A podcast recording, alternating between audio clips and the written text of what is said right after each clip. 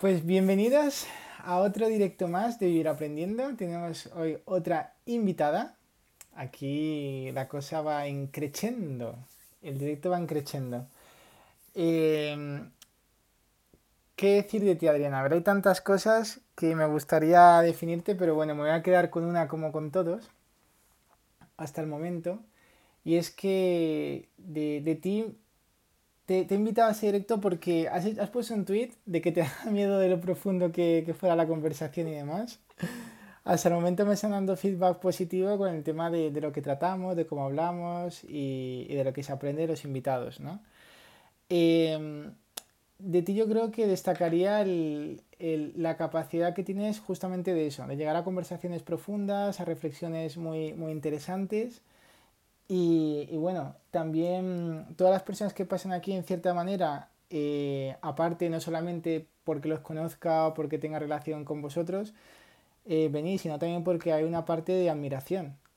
Y, y, lo bonito de que haya una admiración es que aprendes de cuando hay una, admiras a una persona, ¿no? Y dices, de, de cada persona puedes coger algo positivo, ¿no? Y en tu caso, pues también se lo comentaba Miguel, pero me parece muy, muy valiente y muy diferente el, el, hecho de haberte ido hasta Australia, haber vivido un tiempo allí, eh, haber trabajado allí y, y, luego también los viajes que has, hecho, que has hecho sola también y demás. Entonces es la parte que yo admiro de ti. Y haciendo esta pequeña introducción, mira, está Ivonne, hablando de Ivonne, está Ivonne. ¿Qué tal, ah, pues Ivonne? Eh, pues bueno, preséntate, Adriana. ¿Quién eres? Eh, ¿Qué haces un poco? Y luego ya más adelante te seguiré preguntando eh, cómo has llegado hasta aquí, aprendizajes de tu vida y demás.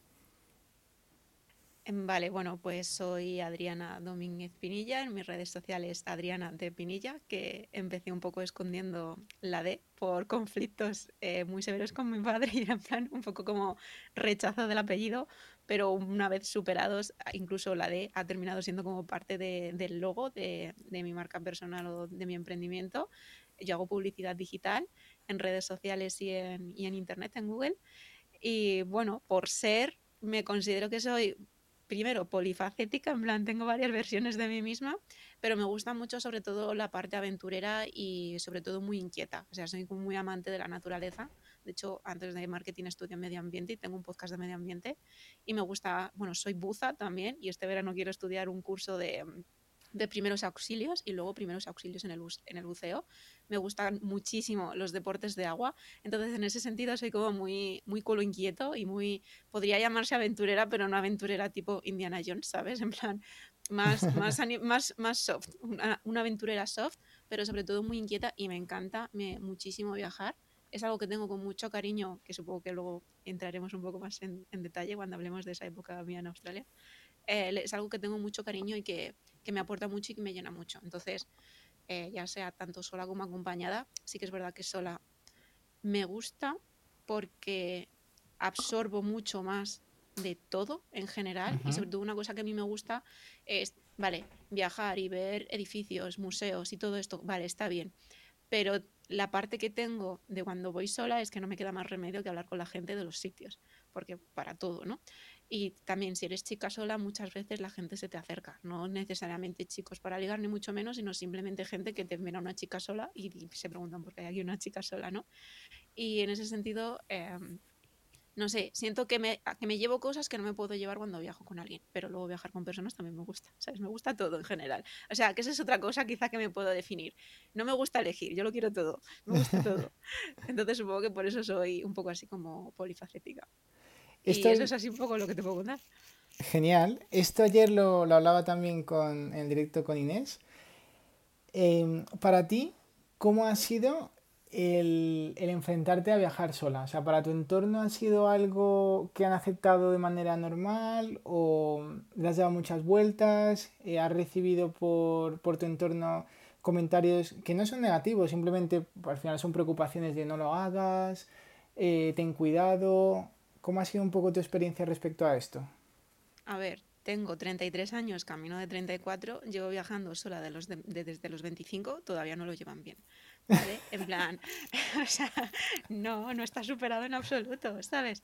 A ver, cuando yo realmente me fui sola, no era una decisión de yo quiero viajar sola, fue más bien una circunstancia.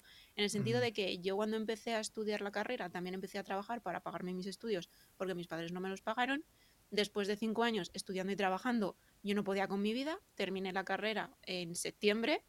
Era como ya, yo me tengo que ir de vacaciones ahora, ¿sabes? Discúlpame porque llevo cinco años sin tener vacaciones. Porque sobre todo cuando más trabajaba era en, en vacaciones, porque no tenía la carga de la universidad. Claro. Entonces era en plan, me tengo que ir, donde hace calor en octubre, eh, las Canarias, me da igual, me voy a las Canarias, ¿quién se viene? Nadie se viene, porque todo el mundo tiene cosas que hacer en octubre. Y fue como, mira, yo lo siento mucho, pero no puedo más, me tengo que ir sí o sí, si me tengo que ir sola, pues es lo que hay. Y me marché sola. Y luego, aparte, a mí siempre me han gustado mucho los deportes de agua y tenía como mucho las ganas de, de probar a hacer surf. Entonces me fui a una surf camp. Y Qué guay. aunque sí, siempre me ha gustado mucho esa la idea de, bueno, es que aquí ya me, voy a me puedo extender mucho y me salgo de la pregunta. No, no, no, Ya, ya- esto no... ya recogeremos hilo. Sí, o sea, adelante, es... siéntete libre, que no... Yo tengo una pregunta y luego podemos tener una Orlando de macramé, o sea, que no te preocupes. Vale. Bueno, realmente eh, sí que tenía como muchas cosas que yo sentía que quería hacer y siempre como que me había llamado, ¿no? De alguna manera. Son cosas que te vienen solas, ¿no? El querer viajar, el querer, el saber qué hay al otro lado del mundo, el, el cómo sería, la curiosidad de cómo es vivir en otro país, porque vale, sé cómo se vive en mi casa, pero cómo se vive en la casa de, Hmm. en, en otra cultura, ¿no? En otras circunstancias. Tenía como esas curiosidades. Y sí que es verdad que cuando me fui a la surf camp me encontré, curiosamente, a chicas que también estaban viajando solas haciendo de. Europa, ¿sabes? En este caso eran tres chicas suizas, cada una venía de manera independiente y todas coincidimos en la misma casa, porque la propia surf camp pues te, tenía el, alo- el alojamiento. Eh, dos de ellas eran mayores que yo, pero había otro que era súper jovencita. Y la chica estaba como más acostumbrado a ese, a ese viajar ella sola. Y me impactó mogollón. Con ellas tres estuve súper a gusto, nos lo pasamos súper bien y dije, yo discúlpame, pero a mí esto me mola, ¿sabes? Y, y eso sobre todo fue la... Me gustó tanto y me lo pasé tan bien que dije, vale, creo que voy a seguir por este camino. Pero bueno, eso ya lo hice un año después. El caso es que cuando el primer viaje sola que yo hice lo hice con 25 por, por este motivo. Em, y por este motivo mi siguiente paso fue irme sola del país. Pero claro, irme sola del país también te vas pues tú sola y te Claro. vas buscando la vida tú sola. Y realmente no hay ningún problema, ¿sabes? Es en plan, no está pasando, o sea, el- los miedos, por ejemplo, de mi madre es que quizás por educación parece que tú solo estás seguro en tu casa, Hmm. pero fuera de tu casa el mundo es un peligro y es como fuera está ocurriendo lo mismo que está ocurriendo aquí, absolutamente nada. La gente se levanta, va a trabajar, va a las cafeterías, va a los supermercados, cambian los edificios y la lengua, pero es exactamente lo mismo. Eh, y bueno, a mí me gustó mucho, pero sí que es verdad que quizás mi madre, esa parte educacional feminista, puede entrar un poco más en ella, también por la parte que la toca, obviamente, pero mi padre, por ejemplo, fatal con eso. O sea, incluso el año pasado, en verano, me quería ir a Barcelona, me iba a ir yo sola porque conozco gente en Barcelona, retrasé un- una semana el viaje, porque no te puedes imaginar cómo me comieron la cabeza mi padre y mi hermano de cuidado, que Barcelona es súper peligroso, que allí te roban, no entres al barrio de las Ramblas, que eso es horrible, que no sé qué. Y luego resulta que quedé con un amigo a comer y estuve dentro del barrio de las Ramblas sin saberlo. Y él me dijo, no sé qué, no sé cuántos, porque aquí en las Ramblas tal. Y yo, ah, que estos son las Ramblas. Y me dijo, sí. Y yo, pues aquí no pasa nada, ¿sabes? ¿Sabes? Entonces, al final, un... No hay... eh, o sea, es triste decirlo, pero sí que es verdad que incluso de que yo me voy haciendo más mayor y que el tiempo va avanzando, la mentalidad sigue siendo un poco la misma. Y a mí eso ya como que me da mucho coraje, y mucha pereza, pero entonces ya sacas eh, la rama más revolucionaria que tengo o desobediente, ¿no? Como siempre me han dicho en mi casa que soy muy desobediente y es como, mira, yo lo siento mucho, si no os gusta, pero yo lo tengo que hacer, porque yo tengo que vivir. Y lo hago, pero sí que es verdad que lo hago pero con una carga, ¿sabes? Con la carga de la desaproba- desaprobación familiar. Y es una carga que reconozco que preferiría que no estuviese ahí. Pero bueno, que al final es como o lo hago con la carga o no lo hago.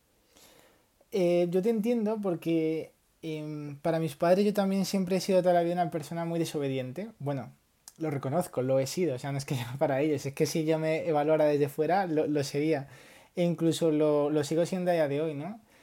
Y, y bueno, como todo en la vida tiene sus cosas buenas, sus cosas malas, yo creo que eh, dentro de unos límites, evidentemente, no vas a decir ahora, pues quiero ir a andar, quiero ir por la calle desnudo porque me apetece, porque ahora feliz de la vida. No, evidentemente hay unas normas y en la medida de lo posible hay que, hay que cumplirlas.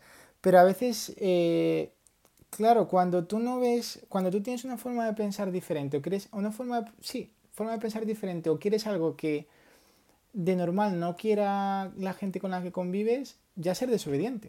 O sea, ya es, te piden hacer algo, si tú no quieres, pues ya es, mira, que, que, que es- que eres un desobediente, es que no sigues las normas, que eres un rebelde. A mí una canción que me gusta mucho y que en casa molesto mucho a mis padres con ella, no sé si la has escuchado, se llama Marcamos las normas. Es súper antigua, de Desperados. No.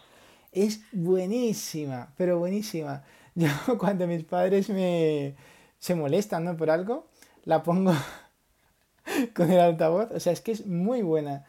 Y, y habla un poco, es, es una canción ahí como de rebelde, como de, de que en- hay una frase que, que dice que yo siempre la cantaba, ¿no? Y a día de hoy pues ya no la puedo cantar, de eh, nosotros marcamos las normas, eh, como decía, em, nosotros, a nosotros no nos contratan, nos contratamos nosotros porque somos nuestra propia empresa. Claro, mi trayectoria hasta antes de entrar a Alten y trabajar para Airbus era, pues sí, había trabajado para otras empresas evidentemente, pero mi, mi visión era solamente crear mi propia empresa, ¿no? Mi agencia o, o rollo freelance.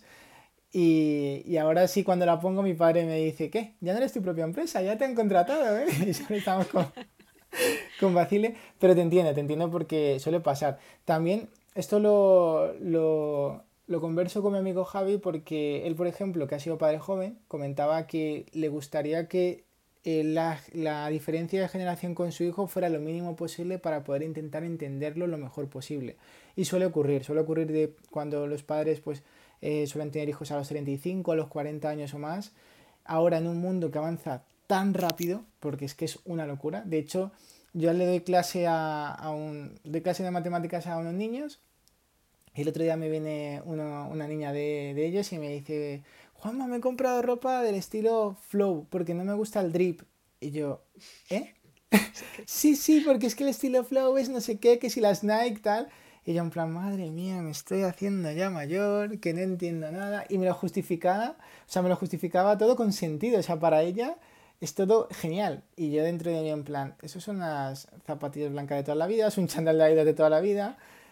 Y, y claro, si ella tiene, creo que 10 años, y yo tengo, voy a cumplir 28, solo son 18 años. Y aún así la diferencia es abismal. Bueno, con mi hermano también, y nos llevamos 6 años. Entonces esa diferencia también, yo antes, eh, y perdón que me extienda, pues igual era un poco, esa losa la sentía, ¿no? Pero llega un punto en que dices, eh, al final es, es madurar. O sea, madurar es, tengo que tirar para adelante con lo que a mí me haga feliz, sin importarme, entre comillas, lo que, lo que mi entorno me diga o lo que digan los demás, porque tengo que vivir mi propia vida. Y, yo, por ejemplo, que soy tan dependiente de mis padres, porque yo todo lo que hago, aunque luego haga lo que me dé la gana, siempre estoy buscando la aprobación de ellos. Siempre es, pues vamos a hacer este viaje, tal. ¿Qué os parece, mis padres? Es tu dinero, es tu tiempo, tú verás. No, no, pero ¿qué os parece? Es que si te decimos que no nos parece bien, te vas a molestar. Y yo, bueno, no pasa nada, decírmelo. No, no me parece bien. Y yo, vale, ya está, gracias. Pero te entiendo, te entiendo esa, esa losa. Y, y lo que te decía al principio, admiro mucho porque siendo mujer, es verdad que aunque se intente la igualdad y demás, hay desigualdad y, y creo que es más meritorio de una mujer tener esa capacidad de, de ir hacia adelante sola. En tu caso no lo buscaste, te llegó eh, y lo, lo has aprovechado, no lo has visto como algo negativo. Admiro también porque en mi caso eh, sí que tengo un grupo de amigos del cual es genial compartir con ellos, pero no hemos vivido viajes. O sea, hemos sido un grupo de amigos del cual hacemos planes aquí en Madrid, pero no, no nos vamos de, de Madrid. Y es algo que he echado de menos. Y yo el primer día que hablaba contigo y me dijiste, no, yo viajo sola porque es que en mi entorno nadie se viene conmigo. Entonces yo me voy. Y era como, wow. O sea, con qué facilidad lo estás diciendo. Yo nunca me había planteado el hecho de viajar solo. Si he viajado solo, ha sido a Holanda porque vive mi primo allí y estoy con mi primo allí, o a Colombia porque está mi familia allí. Pero nunca he dicho, quiero ir a este sitio, no tengo a nadie, da igual, voy solo. Y eso me parece súper admirable, la verdad. Pues no sé si en su día lo hice por admiración o por más eh, desesperación, porque era un poco eso, ¿no? En plan, yo vivo en Madrid, aquí en Madrid no hay mar, me pirran muchísimo los deportes de agua y es como yo necesito ir a hacer eso, pero claro, la gente aquí tiene otra mentalidad en el sentido de mm, no, no, quiero ir al mar a nadar, no quiero ir al mar a bucear, no quiero ir al mar a hacer surf ni hacer nada de eso, en plan, porque, o sea, quieren ir a lo mejor a la playa a lo que va todo el mundo, pues a tomar el sol, eh, luego a salir de fiesta y ese tipo de cosas, y es como ya, pero yo no quiero salir de fiesta, yo me quiero levantar a las 5 de la mañana para las 6 estar en el agua, ¿sabes? Que esto no es que ocurra siempre, pero algunas veces sí. Entonces es como ¿qué hago? Me pierdo. O sea, al final la curiosidad y la necesidad de probarlo y de hacerlo era lo suficientemente grande como para que dije, mira, pues lo siento, lo, tengo que hacer. Sí que es verdad que yo en ese sentido he sido muy rebelde, muy, muy desobediente y muy rebelde en el sentido de que, vale, yo tengo unas circunstancias, no me gustan, esas circunstancias también eran lo suficientemente basta que sean opresivas para que tú más a propósito te rebeles, ¿vale? Entonces, he sido como muy rebelde en ese sentido y he hecho muchas cosas desde la rebeldía. Sí que es verdad que desde la rebeldía no es lo mismo hacerlo que desde la calma. Entonces, una parte transitoria emocional es como, bueno, ya te estás haciendo mayor, ¿sabes?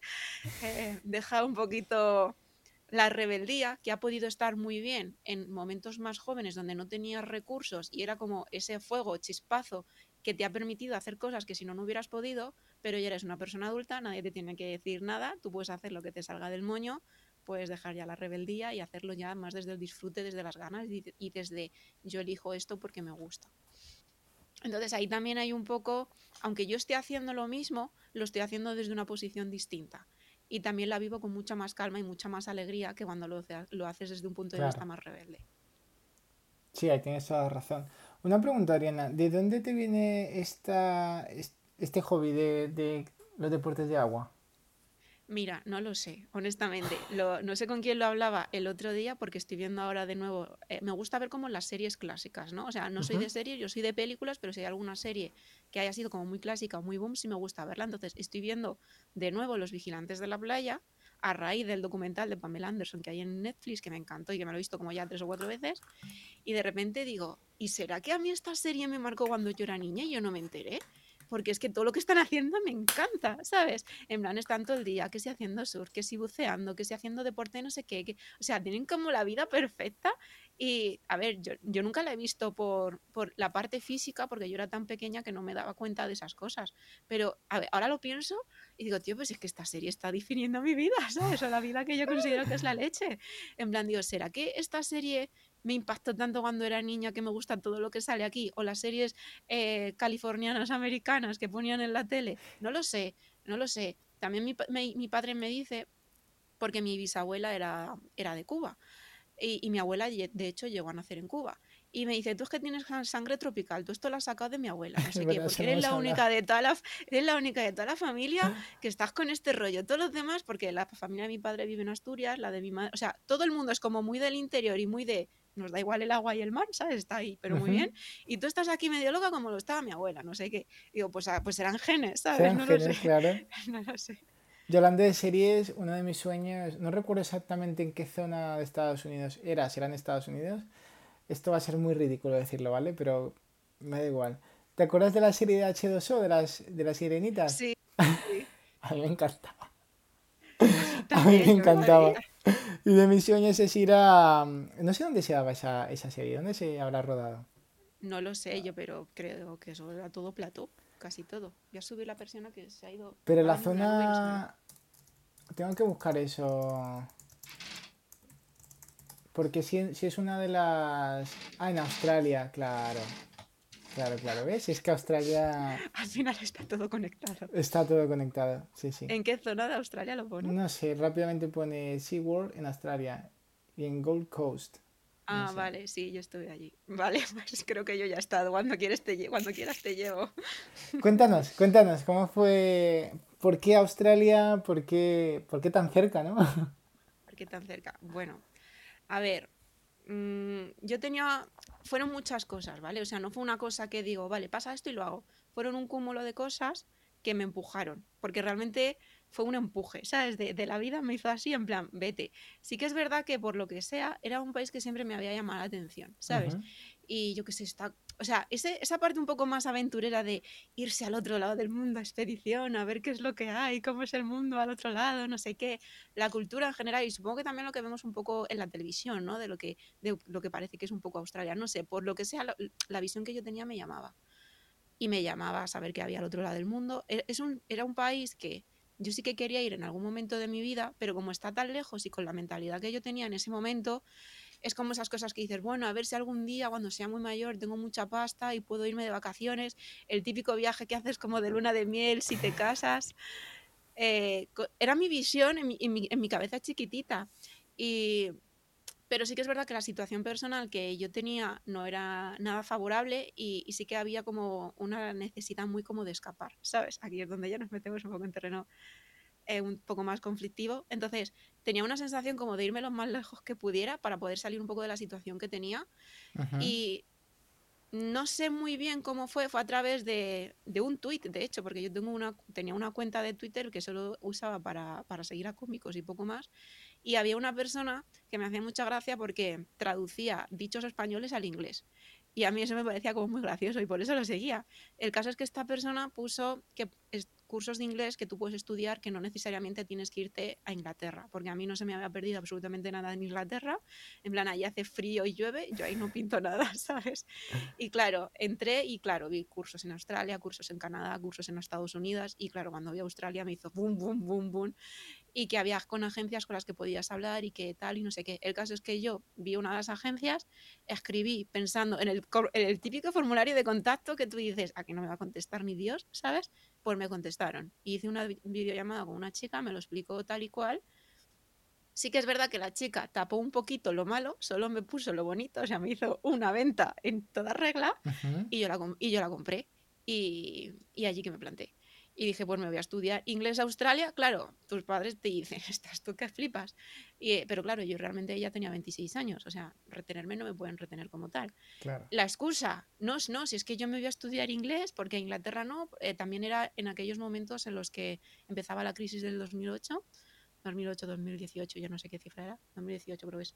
Y yo, yo hacía un año que había terminado la carrera eh, y estaban echando a la gente a la calle ¿sabes? a mantas. Entonces, la situación aquí era muy mala, mucha gente joven se estaba yendo a Inglaterra o Alemania. Yo dije, no se me ha permitido nada, no se me ha perdido nada ni en Inglaterra ni en Alemania, pero creo que en Australia sí. Y la excusa de, como todo el mundo se va, pues yo también, eh, me fueron. A mí, te soy honesta, me importaba tres narices en inglés, ¿sabes? Yo quería ir allí a vivir la vida y sobre todo porque me había pasado cinco años sin parar de estudiar y trabajar y cuando termino la carrera lo primero que me encuentro es una crisis. Eh, nadie va a coger el currículum de una persona en prácticas porque están echando a gente con muchísima más profesionalidad a la calle y me encontré con un año de parón absoluto cuando sales con todas tus ganas de querer comerte el mundo laboral porque acabas de salir de la carrera y lo único que has hecho en toda tu vida ha sido estudiar. Bueno, yo también trabajaba, pero trabajar en trabajos que no me gustaban y, y ya quieres como tu trabajo de oficina, ¿no? Por así decirlo y me encuentro que no me encuentro, que no voy a tener eso. Entonces dije, mira, a mí me tenéis todos hasta las narices, yo me quiero ir a vivir, ¿sabes? Y fue lo que hice. Es en plan, quiero trabajar en lo que sea, estar en la playa con un mojito, con lo que tú quieras y, tocarme las narices. No me toqué las narices porque tenía que estudiar inglés, porque al final me, me apunté a un curso de inglés y lo tenía que hacer. Y luego tenía que trabajar para pagar mi vida allí.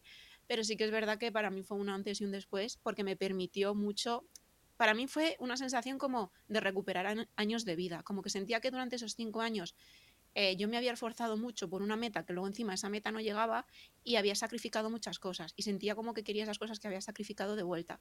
Entonces salía de fiesta, o sea, trabajaba, estudiaba lo que tú quieras, pero salía de fiesta, me relacionaba con gente, estaba en la playa, era otro ambiente y para mí fue todo como mucho, mm, muy disfrute y aprendí mucho de la cultura australiana eh, no sé, a mí, a mí me, nutrió mucho y, me gustó muchísimo. Entonces, lo guardo con muchísimo cariño esa, esa época. ¿Qué destacarías de la, de la cultura australiana respecto a la nuestra de aquí? O de aquí o de, eh, de Occidente, aunque bueno, es muy de Occidente también, pero respecto a, a nosotros. Quizás no tanto el australiano como tal, podría poner un poco en, la mesa la anglosajona respecto a la, latina o la hispana, es la conciencia que tienen en general del dinero. O sea, perdonadme, pero los españoles, latinos, hispanos, llámalo X, somos un desastre con el dinero. O sea, tenemos una mentalidad de pobres que no es normal, ¿sabes? Y perdona que sea tan clara, pero ellos con el dinero, eh, o sea, ellos nunca dicen no tengo dinero, ¿sabes? Sin embargo, ¿cuántas veces puedes escuchar aquí a la gente de España decir, no, es que para esto no tengo dinero, no, es que para esto no tengo dinero? Ellos jamás lo dicen. Entonces, tienen una manera de gastar el dinero, de usar el dinero, de invertir el dinero y de valorar el dinero muy diferente a la nuestra. Y yo creo que eso es lo que, si te das cuenta, todos los países anglosajones son, más económicamente, que, nosotros. Mm. Entonces es como, jolines, si lo están haciendo de otra manera, ¿por qué no se la copiamos? ¿Sabes lo que te digo? Es como que estamos esperando. Entonces, como tienen otra visión, tienen otras posibilidades y están además muchísimo más relajados. Nosotros estamos muchísimo más tensos y el, el dinero al final acaba siendo como un problema y algo a lo que estamos muy agarrados. Ellos lo sueltan y lo como que lo regeneran, ¿saben? ¿Sabes? Como que como, ese, como si ese sistema no estuviese estresado y como si el nuestro sí. Es un sistema que fluye. Entonces ellos en general están mucho más relajados respecto a todo porque les da igual si pierden dinero en una inversión, saben que van a tener más, ¿sabes? Entonces eso a mí me llamó muchísimo la atención y luego sí que es verdad que eh, esto ya no solamente por, por ser Australia, sino que en general los países con climas cálidos, y Australia es un país cálido con una zona de ellos que es tropical, son mucho más tranquilos. Las zonas frías hay muchísima más tensión, mucha más rapidez. Entonces, el, al ser un país cálido, todo era mucho más tranquilo. Sí que es verdad que para nosotros quizás a veces era demasiado tranquilo, ¿sabes? A veces era como, estoy trabajando a un ritmo tan lento que es que me voy a quedar dormida, necesito un poco de vidilla aquí. Pero sí que son muy relajados a la hora de trabajar. Entonces, entre que son relajados y tienen pasta, pues viven de puta madre. y nosotros estamos aquí agobiados y no hay ninguna necesidad, ¿sabes? Qué bueno, qué bueno. Sí, el tema del dinero es algo que... Eh, es que yo creo que da para... Para algo, para algo. Sí, da para muchísimo, o sea, no acabaría nunca. Yo he pasado por muchas etapas em, y, y sí que es verdad que intento grabarme a fuego el hecho de que en la vida no, no es importante el dinero, es importante el tiempo. Al final tú puedes comprar lo típico, no, no, yo prefiero, yo prefiero salud que, que dinero, pero es que también para tener salud la compras. Aunque sea mínimamente comprar un paracetamol, necesitas dinero para comprar, estás comprando salud. En cambio, tiempo no puedes comprar ni un segundo de tiempo. Pero cuesta, cuesta cuando estás... Tampoco eh, intento no criticar desde hace un tiempo porque muchos años lo, he criticado. Creo que es un conjunto de, un desarrollo de creencias, de contexto. De, luego me doy cuenta también que hay ciertas cosas. O sea, hay, eh, comentabas antes por qué no copiamos eso, ¿no?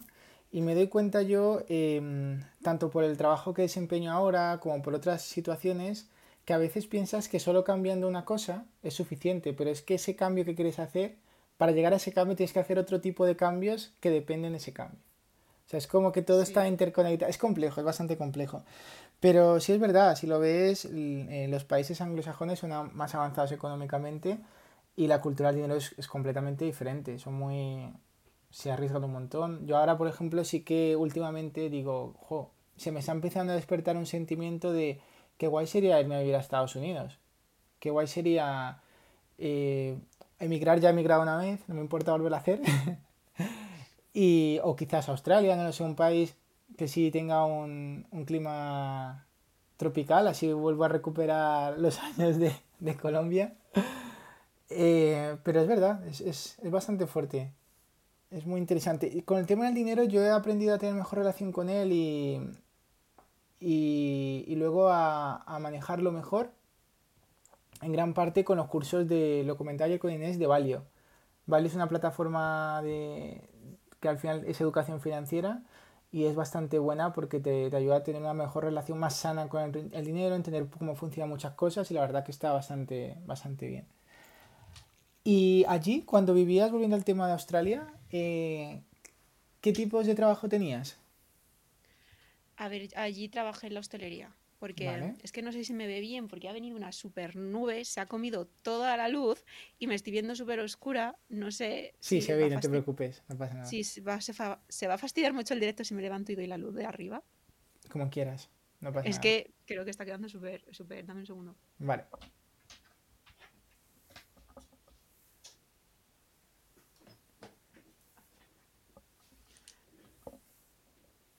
Ya está, ya he puesto el kit, el kit de luces que mm, aquí se ve un poquito mejor. Parece que tú estás de día y yo de noche, pero bueno. Oye, tengo un focazo aquí que me brilla la frente dándome, o sea que... es verdad. ¿Qué me habías preguntado que se me ha olvidado? Eh, tipo de trabajos. a ver, yo allí, para serte honesta, me fui sin dinero y sin tener ni idea de inglés, pero es que me daba igual, era en plan, ya me buscaré la vida.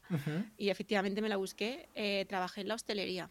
Sí que es verdad que al principio limpiando mesas y recogiendo vasos, pero luego ya, pues cuando fui cogiendo un poquito más de nivel y tal, a ver, realmente seguí recogiendo mesas, pero ya a lo mejor no en un restaurante, ya en fiestas privadas y en eventos y montando eventos también. Y la verdad que me resultó muy, muy interesante, ¿no? Sobre todo, te quita muchas... Em, muchas cosas que te han contado a lo largo de la... O sea, yo tengo la, teoría, ¿vale? De que las cosas que me han contado de niña eran tan mentiras.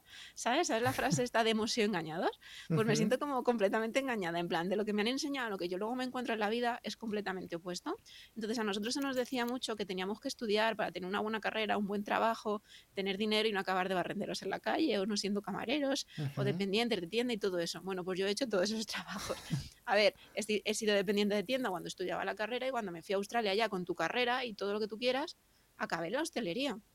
Y resulta que la hostelería me gustó mucho, ¿sabes? En el sentido de que es un trabajo, eh, eh, quizás no tanto la de ser camarera en hoteles, en un bar o en una cafetería, sobre todo la parte de cafetería la odio, pero la parte de hoteles de cinco estrellas, toda la parte de, de fiestas privadas y de eventos me gustó muchísimo problema, te pagan muy poco, ¿sabes?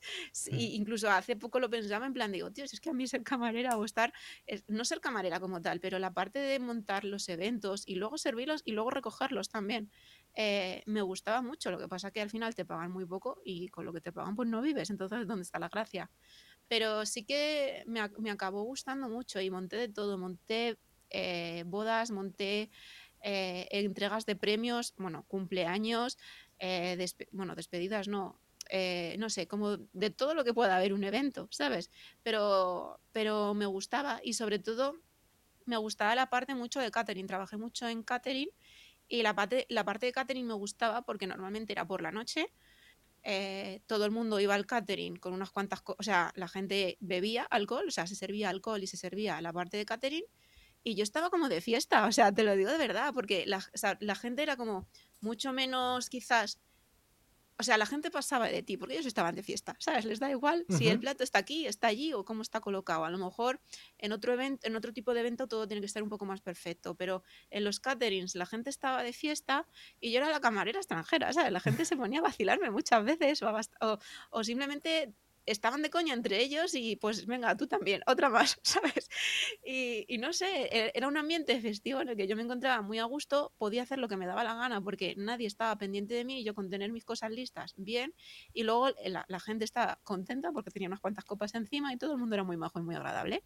Y siempre ponían súper buenos comentarios de mí al hotel, la, la, la manager muchas veces me dijo, joder, yo no sé cómo haces que la gente está súper contenta. Y yo, pues no sé, pues que ellos están de fiesta, pues que yo también, ¿sabes?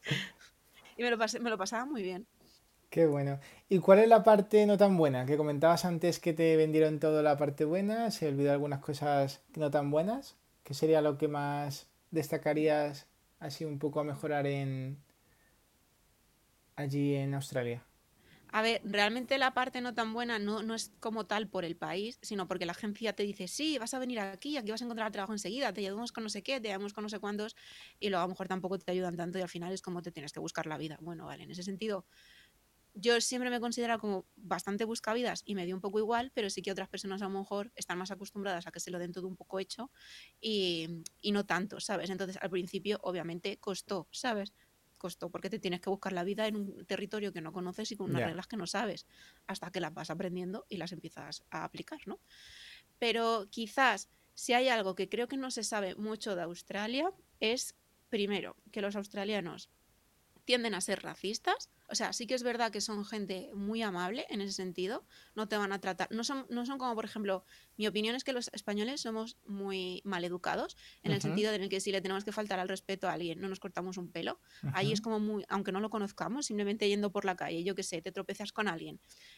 Eh, o un cruce de coches o lo que sea. Allí como que es muy raro que te vayas, vayas a tener como un gesto negativo o algo por el estilo, tienden a ser como muy educados, pero sí que es verdad que luego eh, pues los extranjeros no les gusta, ¿sabes? En plan, para ellos es su pequeño país.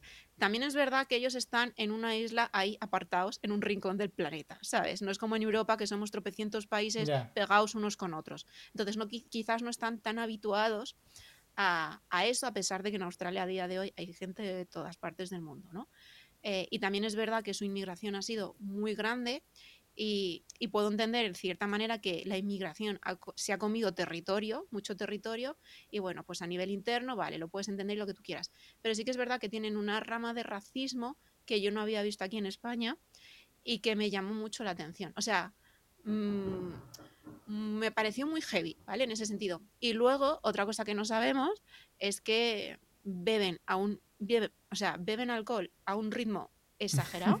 Luego, pero, o sea, los españoles nos creemos que somos borrachos y muy drogadas y lo que tú quieres. No, no. Hay gente que es muchísimo más y que nos barre, ¿sabes? En plan, la consumición de alcohol y de drogas de esa gente a mí me, me dejaba flipada. O sea, er, era muy exagerada, ¿sabes? Pero muy exagerada.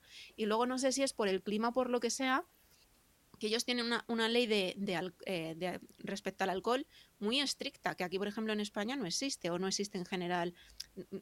Igual en los países anglosajones un poco más sí, pero es que yo no sé si es por el clima, cómo les afecta el alcohol que se les va la olla de una manera exagerada, que digo, tío, es que parecen niños de 15 años con sus primeras borracheras liando las pardas. O sea, es que se les va la olla. ¿no? De, de los pues ingleses. Ah, Sí, bueno, y haciendo balconing no como tal, pero es que se les iba la olla de una manera exagerada. Entonces, tipo, por ejemplo, que sean las navidades y que los hoteles o los, los establecimientos, muchos se planteaban no servir alcohol. Y es como, pero si es, vamos a ver si es fin de año o es Nochebuena, no vas a servir alcohol. O sea, pero claro, es que a la gente se le iba mucho la olla. O sea, que es normal que tuvieran esas leyes. Y a mí eso me, me, me llamó mucho la atención porque es como, pero a ver, ¿por qué os está pasando esto? Y bueno, pues realmente no lo sé. Y si te gustaba tanto el tema de gestionar los eventos, de montarlos, de realizarlos y demás, ¿cómo acabas haciendo tema de publicidad? Pues a ver, porque yo, yo estudié medio ambiente, la carrera, y cuando vine a España, mi idea era como, mira, estar en la hostelería está muy bien, pero yo tengo una carrera, o sea, tendré que darle uso, ¿no? Intenté, pero el mercado del medio ambiente, eh, aquí en España, el mercado laboral es muy, muy, muy pequeño las crisis no le han hecho ningún favor tampoco y básicamente trabajar ahí es muy, muy, muy complicado. Entonces realmente me di cuenta de que yo me había sacrificado mucho por tener unos estudios que realmente no me estaban sirviendo para nada y tenía que buscarme otra opción, que es algo que le ha pasado a mucha gente de mi generación, de todos esos que salimos al mundo laboral en plena crisis, que muchos hemos tenido que pivotar porque lo que nos habían prometido como lo que te digo, ¿no? Estudia, tendrás un buen trabajo, una buena un buen puesto, un buen sueldo luego no ha sido realidad en absoluto y todos hemos trabajado en hostelería, nos hemos tenido que pirar por ahí y nos hemos tenido que aprender a buscar la vida. Que está muy bien y aquí voy a hacer una pequeña reivindicación porque yo soy de esa generación que se supone que se nos llamaba ninis, los que ni estudian ni trabajan. Y es como, discúlpame, pero es que todo lo que me has enseñado no me vale para nada, ¿sabes? Y no, y somos los que nos hemos tenido que aprender a buscar la vida solos con otras reglas que tú no nos habías enseñado porque no las tuviste que vivir. Eso lo dice la canción que te digo de, te la voy a pasar por WhatsApp porque es justamente dice eso, de verdad. Está guay, está guay. Entonces, claro, era muy fácil estar criticando a nuestra generación porque no hacíamos manifestaciones y cosas chorra, pero es como, discúlpame, las reglas han cambiado, tenemos que buscarnos la vida para nuestra generación. Y tú puedes decir misa si quieres.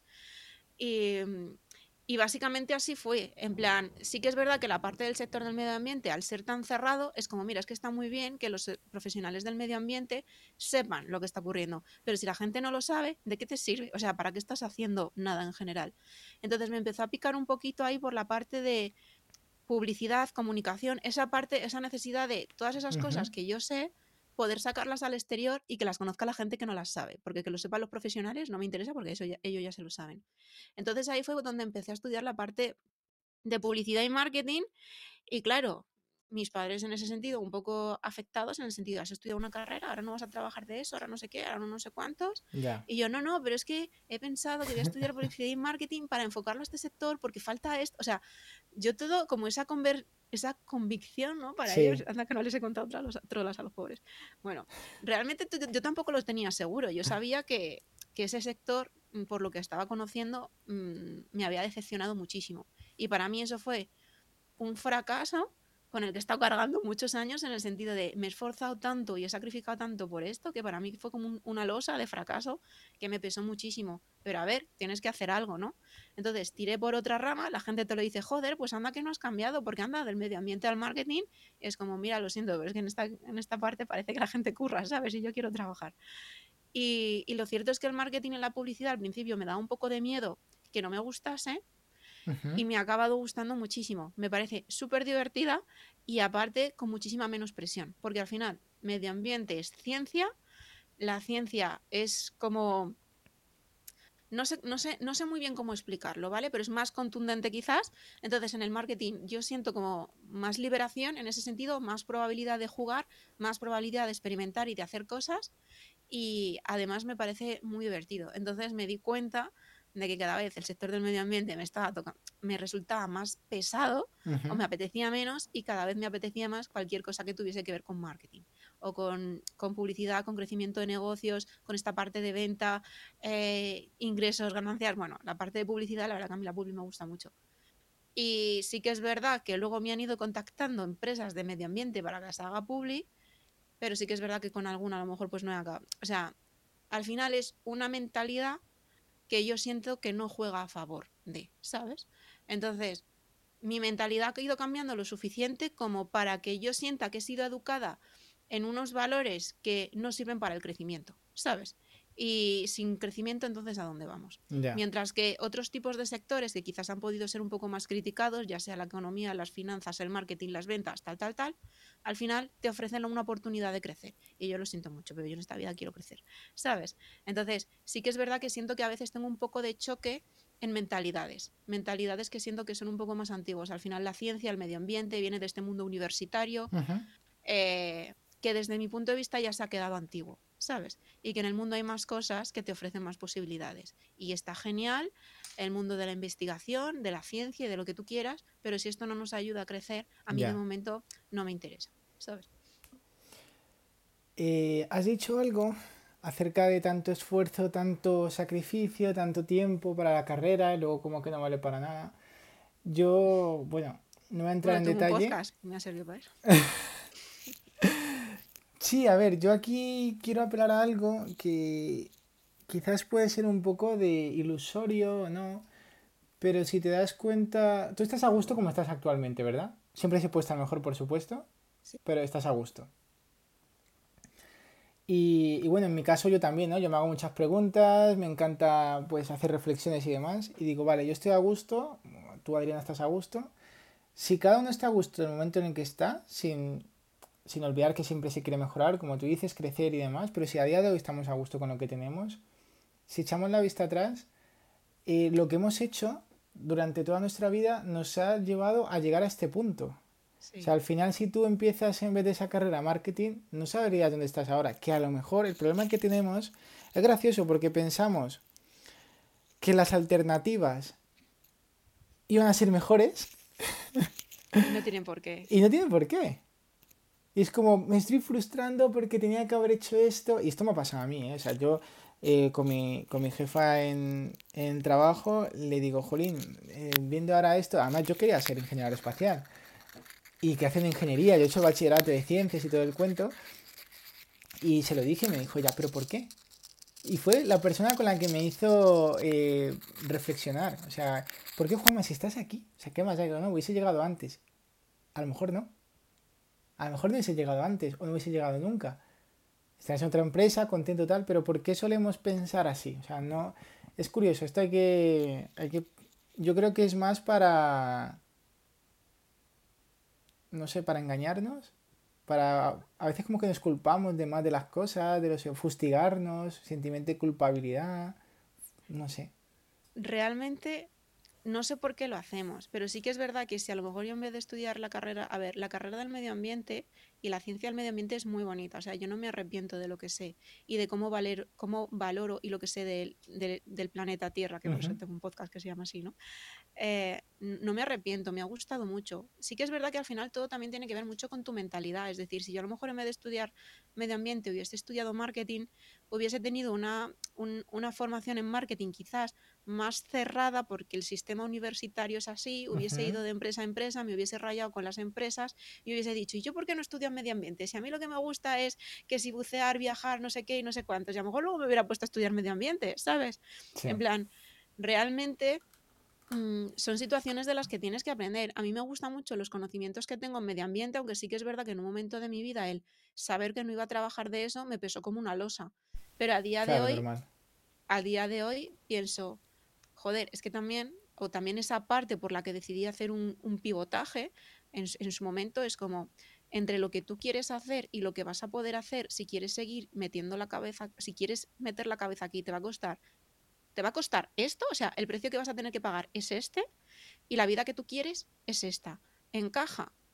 Y realmente me di cuenta de que no. Entonces, cuando me realmente me di cuenta que entre lo que yo quería hacer y los precios que tenía que pagar para trabajar ahí no, no, no tenían una concordancia, no tenían que sentido, pues tuve que tomar la decisión de abandonar ese camino. Claro, por eso también les decía a mis padres, no, publicidad mucha gracia con mediamente, porque mis padres era como, y después de todo lo que has hecho y no sé qué, y ahora lo vas a dejar, porque los padres eso lo ven todo mal, ¿no? En general. Y es como, pues sí, porque hacia donde yo quiero ir, este trabajo no me lleva. Y todo lo que voy a tener que pagar significa sacrificar todo lo demás que también me gusta, porque a mí la vida no me gusta solo una cosa, me gustan muchas. Y si para hacer una tengo que sacrificar las demás, pues a lo mejor no me compensa. Entonces tomé esa decisión, pues no sé, cuando tenía 28 años, 28, 29, 28 más creo, y, fui a decir, vale, ¿y cuál es la otra alternativa? Pues en ese momento no lo tenía claro, empecé a trabajar porque tenía que trabajar y de ahí ya me fue, me, pues todas esas piezas de puzzle que yo tenía por ahí desperdigadas, según fue pasando un poco el tiempo, pues empezaron a, cobrar sentido y así acabé un poco aquí. Y al final cada uno tiene su historia y su propia evolución y su propia toma de decisiones y no creo que esté mal, ¿sabes? Como tú dices, todo eso nos ha llevado al momento en el que estamos y todo lo que estoy haciendo ahora me llevará a un momento futuro X bueno, pues es mi camino y está perfecto. Y si eligiese otro, me llevaría a otro, pero no tiene por qué ser mejor porque tampoco lo sé. A lo mejor es el mismo o distinto o peor, ¿sabes? Pero tendemos a que hacer otra cosa es mejor, pero realmente nunca lo sabemos. Sí, la verdad que sí. Veo que llevamos la pulserita de sin oficina. Yo la llevo aquí en la botella y todo. eh, sí, es curioso, es curioso la verdad. Y al final yo creo que se trata de, es que yo creo que tenemos muy marcado lo que tenemos que hacer constantemente, el momento que tenemos que hacerlo. Hay una, hay una frase que decía, creo que es una imagen, supongo que la habrás visto, de Pedrito se graduó a los 18 años y estudió tal, Juanito fue padre a los 30, eh, Pepa eh, se graduó a los 40, tal. Y al final, o sea, te, te explican como diferentes hitos conseguidos de diferentes personas en distintas edades y al final es como que el final de todos es el mismo. es lo único que, único, lo único seguro que tenemos todos y lo que estamos iguales es que nacemos y que morimos.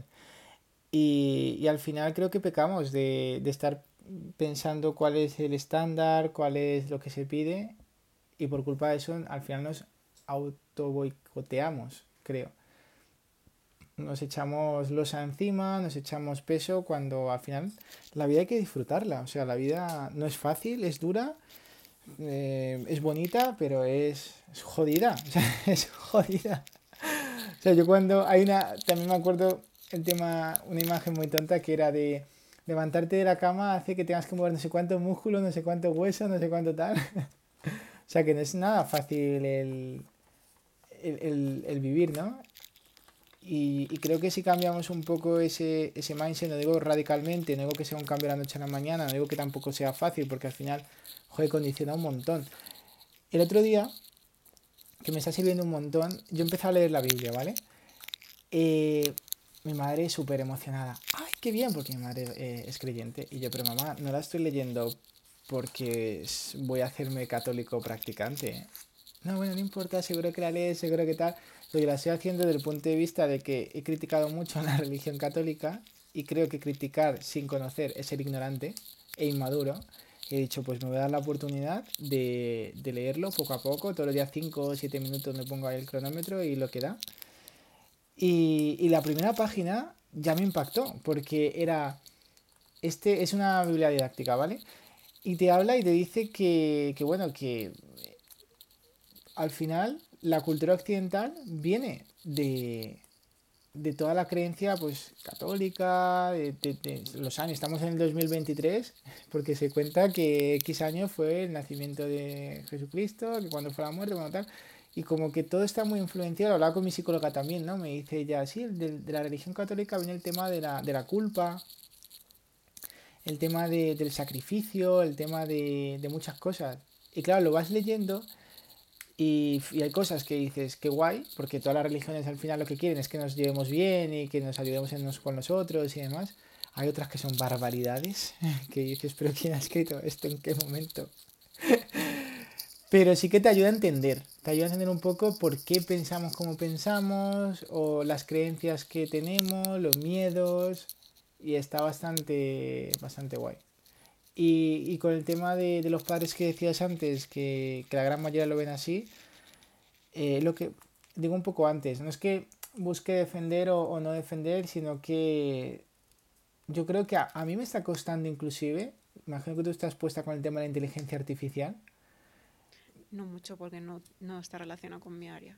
Pero algo has visto de ChatGPT, de los grandes avances. a mí me parece una locura, Adriana. O sea, es una, o sea, hace un año no había nada nada. Estamos hablando de un año y ahora es como que ya, wow, ya hay un montón de gente creando contenido, ya hay un montón de gente tal.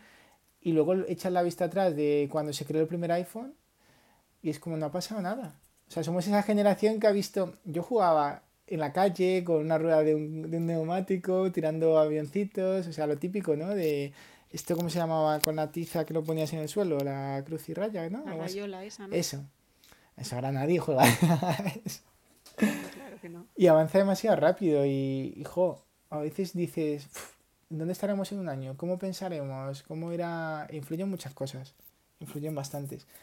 Nos queda poco tiempo y no quería acabar sin... Hay una pregunta que sí me gustaría intentar hacer a, a los invitados y no se me olvida. ¿De cuál, cuál es el mayor aprendizaje que has tenido en tu vida? ¿Cuál es el mayor...? Es bastante profunda y, a veces requiere bastante reflexión, pero así a vos de pronto, que digas... Mm". He tenido muchos, ¿eh? Muchos muy profundos. Uf, es que aquí se puede contar mucha tela. Em, mira, uno quizás que para mí marcó un antes y un después. Es que, a ver, realmente es que es mucha tela, es mucha tela la pregunta. Sí. Mira, una de las cosas que cuando más me di cuenta era que yo no tenía una falta de capacidades, que yo lo que tenía una falta de confianza en mí misma o un exceso de miedo, ¿vale? Porque yo siempre, eh, siempre ves a la gente haciendo cosas y desde mi mente pequeñita, ¿vale? Porque yo también fui a un colegio eh, muy estricto, ¿vale? Muy en ese sentido muy, muy, muy clasista o muy, no sé muy bien cómo, cómo, cómo llamarlo, ¿no? Pero íbamos eh, uniformados, tenía tendencia, tendencias religiosas, ahí tenías que ser eh, como guapo, delgado y sacar un 10, ¿vale? Y si eras eh, guapo y sacabas un 10 o guapa y sacabas un 10, eras la hostia. Y si no, eras menos perfecto, ¿vale? Por así decirlo, se, justa, se, se, jugaba mucho con eso. Y yo tenía como una sensación literalmente de mí de ser tonta, ¿sabes? O de que los demás podían hacer cosas y que yo no tenía capacidades o no podía porque no era o tan intrépida o tal lo que fuera. Y según me he ido haciendo mayor, he ido venciendo muchos miedos y me pasó además que, no sé, pues, pues las cosas que tengo aquí, ¿vale? Las consulto con bastante frecuencia y por alguno de estos sitios estaban como unas notas mías del colegio y de la universidad. Esto me pasó hace no, mucho, no muchos años. Y me di cuenta cuando yo ya había vencido eh, toda esa carga de perfeccionismo que yo tenía antes, que me bloqueaba mucho a la hora de hacer muchas cosas, eh, me di cuenta de que yo pensaba de mí que yo era tonta porque no sacaba dieces y de que yo era un poquito cortita en general. Y cuando vi mis notas dije, ¡buah, pero qué notazas tengo! O sea, pero estas notas, pero no puede ser, si, si yo nunca he sido tan buena. O sea, era una percepción que yo tenía de mí misma que cambió muchísimo. Y llegó un punto en el que me di cuenta de que yo realmente no tenía una dificultad, o sea, no tenía una, o sea que yo podía conseguir lo que yo quisiese porque las capacidades la tenía, las tenía. Otra cosa es que no tuviese los medios o que no me atreviera a hacerlo o que tuviese mm, cargas mentales que no me dejasen, pero que eso lo podía curar y lo podía cambiar y que realmente yo podía hacer cualquier cosa que yo quisiera. Entonces eso me ayudó mucho a soltar mucha presión porque te puedo asegurar que aunque yo ahora mismo considero que soy una persona que tengo mucha presión de muchas cosas, antes tenía mucha más. Y me dio, me dio mucha paz y mucha tranquilidad respecto a mí misma sobre todo eso, porque yo creo que independientemente de, las circunstancias que tengas, que pueden ser más favorables o menos favorables, si tú te sientes bien contigo, vas a salir adelante. Pero si tú no te sientes bien contigo, te va a dar igual que las circunstancias sean buenas o sean malas o sean regulares. Entonces pienso que todo empieza por qué calma tienes tú contigo. Entonces, para mí quizás eso fue más, no fue algo que llegase en un momento, ¿sabes? Que he necesitado igual como... Sí, un proceso largo. Un tiempo largo, un tiempo largo. Es que es un, es un aprendizaje muy profundo y muy... Bueno, lo que me has pedido, ¿no? Sí, sí, sí, no, desde luego, desde luego, me parece increíble. Entonces eso es, y bueno, me lo tatué, de hecho, aquí. Tengo un tatuaje aquí en las costillas, por si alguna vez se me olvida. Eh, Qué bueno. Que me recuerde que no es una cuestión de capacidades, sino de otras circunstancias y que las otras circunstancias las puedo solventar. Qué bueno. Lo que más me ha gustado la entrevista hasta ahora, ¿eh? que mira que todo me ha encantado, pero ya ha sido el, la puntada, vamos, increíble. Otra preguntita también eh, es preguntarte si tienes referentes. Eh, ¿Respecto a qué exactamente? Porque sí, pero respecto a qué. En general, en respecto a la forma de ver la vida de X manera, sobre el tema laboral, sobre sí tengo, pero eh, no quizás de un modo, o sea, nunca he sido fan de nadie, por así decirlo, porque sí que es verdad que cuando yo era más pequeña me eh, el prototipo, a ver, yo soy mujer, ¿vale? Entonces, el prototipo de mujer que se enfocaba, yo nunca me sentía identificada, entonces me costaba muchísimo tener referentes, muchísimo. Entonces sentía un poco que iba como sin tener un espejo en el que fijarme o una línea que por, por la que seguir. Pero cuando me he ido haciendo más mayor, eh, sí los he ido un poquito encontrando. Entonces, me gustan personas, sobre todo, que tengan contenido, ¿sabes? En plan, yo por ejemplo veo a muchas personas en redes sociales que tienen mogollón de seguidores, que pero desde mi punto de vista no me están contando nada que me sirva para nada. Pero bueno, tienen muchos seguidores, está perfecto. Y luego, sin embargo, veo otras personas que lo siguen cuatro gatos y que tienen un contenido que realmente tiene un valor. Entonces, realmente me suelo fijar un poco más por ahí. Pues, por ejemplo, lo que te decía antes, ¿no? Porque estoy viendo ahora eh, de nuevo la serie de Vigilantes de la Playa. Bueno, es que estoy suscrita, ¿vale? A la newsletter de Pamela Anderson. Claro, todo el mundo ve a Pamela Anderson como esa idea que se vendió de ella, de la mujer explosiva con los pechazos así. Pero si tú realmente la escuchas hablar, esa mujer tiene un recorrido de vida lo suficientemente interesante y una visión de vida que dices, es que me dan igual tus pechos, ¿sabes? A mí lo que me gusta es tu cerebro. Y además, eras preciosa y está genial. Eras preciosa e inteligente. Aunque nadie quisiese ver de ti esa parte inteligente. Entonces, si es una mujer que me gusta leer su newsletter porque es muy profunda a nivel emocional y me parece que es una mujer que dice cosas muy interesantes. Eh, que, claro, nadie hubiese pensado algo así, ¿sabes? Como de Pamela Anderson. Eh, no sé, no sé si quiere, imagino que quieres que te diga algún referente más, ¿no? No, sí, sí lo O solo si, tengo, o solo si tengo referentes. No, si tienes alguno más que, que comentar, genial, si no, no pasa nada. Tengo un par de preguntillas más. Hay personas en las que me fijo, pero siempre más desde, las, desde la admiración. Simplemente son personas que siento que por su, su, historia de vida y por, las, por el contenido que transmiten, me gusta escuchar porque siento que a mí me sirve. O siento que son personas que, tienen dos dedos de frente, por así decirlo, ¿no? Entonces, es más desde un punto de vista de, de admiración de me gusta lo que tú dices y lo que tú compartes, pero no desde el punto de vista de quiero llegar a ser como tú o me fijo en qué haces tú para hacerlo yo, porque yo en ese sentido considero que soy esencia propia eh, y yo tengo mi propio camino. Pero sí que es verdad que a lo mejor una persona dice tal cosa y digo, ostras, pues mira, mira, sí me hace pensar, tal, me gusta. Lo que dice esta persona, como, ah, pues mira, qué interesante. absorbo la información, pero luego todo tiene mi propia esencia o mi, mi propia marca, por así decirlo. Qué bueno. Y las últimas dos preguntas, eh, podcast, libros que recomiendes. Pues obviamente voy a recomendar mi podcast que se llama El Gran Sistema de la Tierra y realmente saco un episodio cada mucho tiempo porque te prometo que me curro el contenido que flipas. En plan, yo obviamente tengo una base de carrera de ciencias en medio ambiente que he hecho, pero todo el contenido está revisado y contrastado con, eh, en sitios, o sea, bueno, tengo aquí una pila de libros de ciencia del medio ambiente, eh, revistas, eh, eh, trabajos científicos, todo. O sea, no está sacado de la página del blog de no sé quién, sino que todo tiene una base científica real que yo tengo que leer, reestructurar, masticar, crear un guion y luego hacerlo, ¿vale? Sí que es verdad que depende del capítulo, no me da más guerra que otra.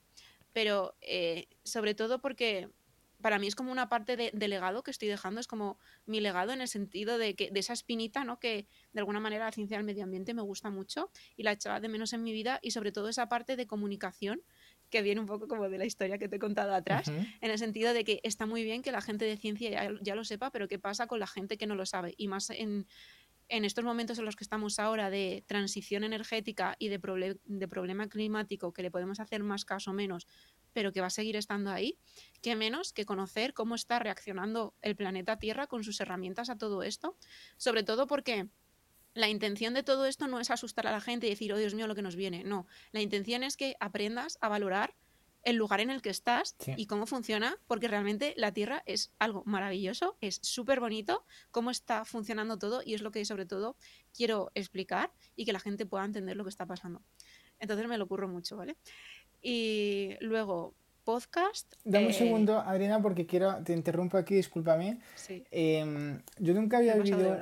Eh, dime que me he pasado de hora. No, no, no, no, no, hay hora. Intento estar entre la hora, pero no pasa nada. Quiero hacer aquí un comentario. Creo que lo comenté en mi, en mi directo cuando hablaba sobre Colombia. Em, la primera vez que yo conecté con la naturaleza, que fue como, wow, esto es algo increíble, porque yo era muy urbanita. Antes de empezar con, con mi novia, con Sara, ella se iba al pueblo y era, pero ¿para qué te vas al pueblo? Qué aburrimiento, no hay internet, a mí me gusta la tecnología, me gustan los edificios altos, las calles, tonterías, ¿no? Bueno, tonterías no, gustos que están bien, pero que, que, luego con el tiempo pues, pues van cambiando. Y me acuerdo en, el primer, en la primera vez que fui, que fui a Asturias, que fue con, con una amiga, se llama Miriam, eh, yo llegué allí y llegué al mirador de Andrín, si mal no recuerdo, y fue como, wow, ¿qué es esto? O sea, es increíble. O sea, hay un puente que, que atraviesas cuando vas, no recuerdo por qué zona, y de repente pasa como todo seco a todo vegetación, todo. Es increíble, increíble. Y ahora que fui a Colombia, estuve en la laguna de Guatavita, en, en Bogotá, que supuestamente está considerada como una de las, o la mejor, la, por National Geographic o algo así, como la laguna de, más bonita de Latinoamérica y demás, y contaban la historia de cómo eh, es un indígena de ahí, la gente propia de local, cómo relacionaban antiguamente, antes de la conquista española y demás, eh, la naturaleza con el ser humano, ¿no? que la mujer viene representada en las montañas, que el vientre, el útero de la laguna y todo el tema. Y la verdad que la energía, la, la, el ambiente, era increíble. O sea, ese momento de conexión con la naturaleza, de verlo, era como que wow. Y ahora que están contando esto, eh, no escucho tu podcast, pero sí que, sí que lo voy a empezar a escuchar. Sí que veo un, un canal en YouTube que se llama Mundo Inmenso, que de un mundo inmenso es sobre geografía y demás, pero está muy bien animado con After Effects y demás, o sea, cosas muy guays. Y he aprendido cosillas de la Tierra por, de naturaleza por ahí, o documentales National Geographic y demás. Pero sí, tienes toda la razón. O sea, tenemos que entender en dónde estamos, valorar dónde estamos, ser agradecidos y, e intentar en un mundo tan tecnológico y tan urbanita, pues volver a conectar con la naturaleza y porque al final tanto consumo eh, luego perjudica a esa parte. Y ya, perdón. Sigue ya con tu recomendación. Es que no me acuerdo que me habías preguntado aparte podcast. podcast. Podcast bueno, pero algún... Bueno, es que tengo un poco de todo. O sea, es que libros, ves lo que tengo por aquí, que está muy vacío porque esa estantería se me cayó encima. Tengo por aquí arriba, tengo por aquí. eh, buah, libros, realmente no, no podría destacar uno porque hay muchos que son muy buenos, pero en general, sobre todo para la gente que les suele decir que no le gusta leer, tengo que decir que es mentira. No es que no te guste leer, es que no has encontrado una temática que te enganche. Qué bueno. Tarde o temprano la encontrarás y cuando la encuentres ya no vas a soltar los libros porque ya te van a gustar muchísimo. Sí que es verdad que hay algunos que son infumables y yo tampoco me los leo. pero hay muchísima sabiduría que merece mucho la pena. Y sobre podcast, eh, si te soy honesta, escucho muy poquitos. En plan, no me, no me ofendo que alguien me diga no escucho tu podcast, porque es que yo no escucho los de nadie tampoco, ¿sabes? En el sentido de que si me pongo podcast, a lo mejor, mira, me gusta el de mm, el de Olga Ortega, me lo inventa el apellido ahora. Igual no es Olga Ortega, ¿eh? El de Vida. Igual me acabo de inventar el apellido. Olga de Ostras, me va a matar, me va a matar. Olga de Andrés, efectivamente, me va a matar. Me va a matar. Te va a matar, Eh, Olga. me va a matar. Me va a matar. Eh, sí, que, sí que me gustan algunos episodios que tiene, sobre todo ahora que se ha ido a la parte de Nueva York. Como a mí me gusta tanto viajar, estoy todo el rato enchufada a lo que pone en su, en su Instagram, de, porque ahí sube más contenido en vídeo y tal, y va enseñando Nueva York y algunas cosas que cuenta. Eh, pero sí que es verdad que lo escucho en plan en la tele y salteado. todo con lo de Nueva York, ¿eh? Sí, eso ha dicho, pero básicamente es como no me los, no me, no me escucho ningún podcast religiosamente, básicamente es me apetece escuchar uno, veo un poco la temática y digo, este me da igual si salió hace un mes, ¿sabes? Pero no los voy escuchando de esa manera. Y luego normalmente eh, de humor, no sé si la gente conocerá Carol Late, que es de una, humor- una humorista española que sí, más o menos jovencita, tiene como su, pri- su primer mi- mini programa en podcast y es así de humor y me gusta, pero también los escucho en plan de manera, de manera salteado. Es más quizás un poco humor para chicas, ¿eh? ahí poco, poco chico y de público, aunque yo creo que, yo creo que aquí a ti sí que te podría gustar. Em, o sea, si te Así que gustaba la eres- serie de H2O, Ya. de H2O, estoy convencida que esto te va a gustar, ¿sabes?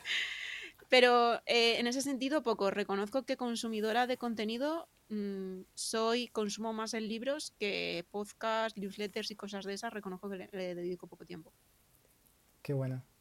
Y si me, se me permite hablar de newsletters, sí que me gustaría, por ejemplo, hablar lo que decía un poco antes, ¿no? O sea, hay gente que tiene mogollón de seguidores con un contenido que a mí ni fu ni fa, pero luego, por ejemplo, me gusta la newsletter de María Polaina porque siempre tiene una parte como de aprendizaje de crecimiento emocional. Y luego Melanie, por ejemplo, es súper poco conocida, pero tiene una newsletter sobre video marketing o sobre cómo hacer Melanie en Cazorla, redes ¿verdad? sociales. Sí, que está súper chula, ¿sabes? Y la escribí un día y me dice, no me puedo creer que alguien me esté escribiendo en la newsletter. Y yo, hola, pero si tu newsletter está genial. Y me da mogollón de pena que hay mogollón de gente por ahí con valor, pero que por lo que sea no se sienten cómodos exponiéndose y parece que no hacen nada, pero sí que hacen cosas muy chulas. Las dos son muy cracks. Con Melanie tuve la suerte de, eh, de convivir en el coliving de Sin Oficina. Y, y genial. Y María, un amor también. Sí, son muy, muy cracks Sí. las dos. Y a mí me inspiran Sí. un montón. Son dos personas que también vendrán al directo. Ya las he contactado. Y creo que se puede aprender un montón. Un montón de ellas. Para el siguiente vez que vengas, porfa, tenemos que hablarte más de, de naturaleza, de... Tendré que escuchar tus podcasts y hacerte preguntas. Te voy a hacer preguntas de lo que... De lo que tengan curiosidad. Y así aprendemos Vale. también. Podemos hacer un especial medio ambiente si quieres. Genial. Pues nada, Adriana, muchas gracias por pasarte. Enhorabuena por todo lo que has hecho en tu vida, por ser tan valiente, por reinventarte, por eh, cuando ves algo hacerlo con pasión. eh, por ser mi amiga, porque al final eh, es, es genial compartir tiempo contigo. La verdad que tengo mucha suerte de las personas con las que me, con, con las personas que me rodeo. Se lo digo a mi madre siempre, wow, es increíble.